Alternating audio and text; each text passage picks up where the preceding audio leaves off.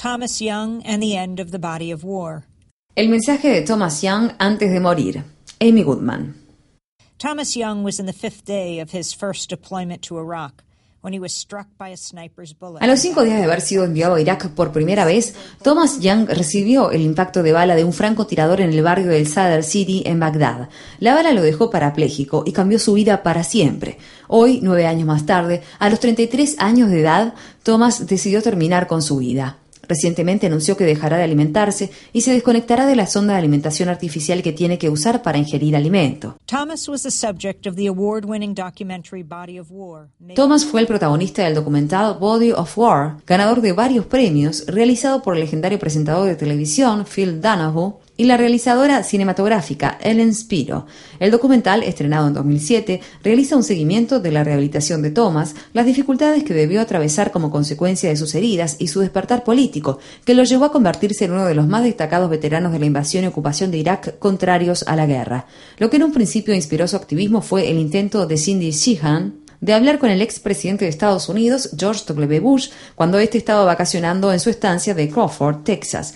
El hijo de Jihan, Casey, fue asesinado en Bagdad el mismo día en que Thomas fue herido. Jihan dijo en varias oportunidades acerca de la batalla del 4 de abril de 2004 que quería preguntarle al presidente Bush, ¿por qué causa noble falleció mi hijo? Le pregunté a Thomas si había algo que lo haría reconsiderar la decisión de poner fin a su vida. Me respondió que no, y agregó que si no estuviera sufriendo un dolor tan intenso y persistente, no habría tomado la decisión. No estaríamos hablando ahora mismo, me dijo. Esta semana, Thomas publicó una carta titulada La última carta, el mensaje de un veterano moribundo a George W. Bush y Dick Cheney. En la carta, Thomas escribió: Podrán evadir la justicia, pero para nosotros ustedes son culpables de crímenes de guerra atroces, de saqueo y por último de asesinato, en particular del asesinato de miles de jóvenes estadounidenses, mis compañeros veteranos, a quienes les arrebataron su futuro. Phil Donahue se ha mantenido en contacto con Thomas desde la realización de Body of War. Donahue me dijo que la realización del documental fue una experiencia espiritual, todo un capítulo de nuestras vidas. Afirma que comprende la decisión de Thomas.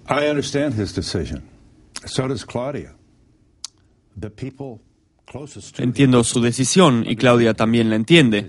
Las personas más allegadas a él entienden su postura. Tomás me lo dijo hace un par de años, después de haber sufrido la embolia, por la que acudió a la sala de emergencias con el brazo hinchado y mucho dolor, y por la que solo le dieron calmantes. A la mañana siguiente había caído en coma, y ahora está parapléjico. No puede sostener los cubiertos, deben alimentarlo. Cuando él y Claudia lograban ir a un restaurante, ella buscaba un rincón solitario donde pudiera alimentarlo sin que nadie los mirara. Es una historia dramática que está sucediendo a puertas cerradas en miles de hogares de este país. Las casas donde viven mujeres y hombres jóvenes que han regresado de Irak y Afganistán con heridas terribles, algunos de los cuales sufrieron explosiones en la cara. Y debido a que la prioridad de la medicina moderna es salvar vidas, cada vez más personas que se encuentran en esta situación sobreviven. Lamentablemente Thomas no es el único que ha tomado la decisión de poner fin a su vida. Lo que es sorprendente de él es que quiere que su vida deje un mensaje, nos quiere decir algo y lo admiro mucho por eso.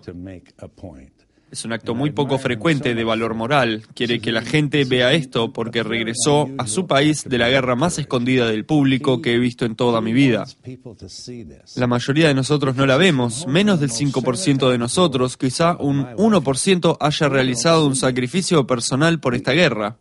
Y Thomas fue uno de ellos. Y sus compañeros que están en una situación similar están ocultos. No se los ve. No se nos permite tomar fotografías de los ataúdes.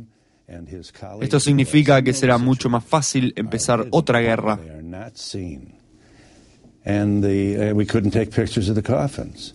And what this means is that it's going to be easier to go into another war. Donahue reflexionó. Cuando veo a este joven, se me viene a la mente el presidente Bush cuando dijo vayamos tras ellos. Casi no hay remordimientos, todos se ocultan. Richard Perley ya no aparece tanto. Chiney cobra cifras de seis dígitos por dar conferencias. No sé dónde está Wolfowitz. Bush está salvo en la seguridad de su hogar. Thomas habló recientemente mediante videoconferencia desde su casa en Kansas City ante un grupo de personas que se encontraba en Ridgefield, Connecticut, donde Phil Donahue proyectó Body of War. Fue en ese evento de febrero de este año que Thomas anunció públicamente su intención de morir. Cuando le preguntaron cómo quiere ser recordado, Thomas Young respondió.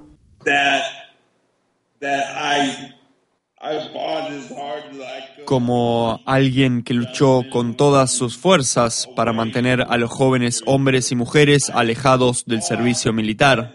Como alguien que luchó con todas sus fuerzas para impedir que alguien como yo fuera a combatir a Irak.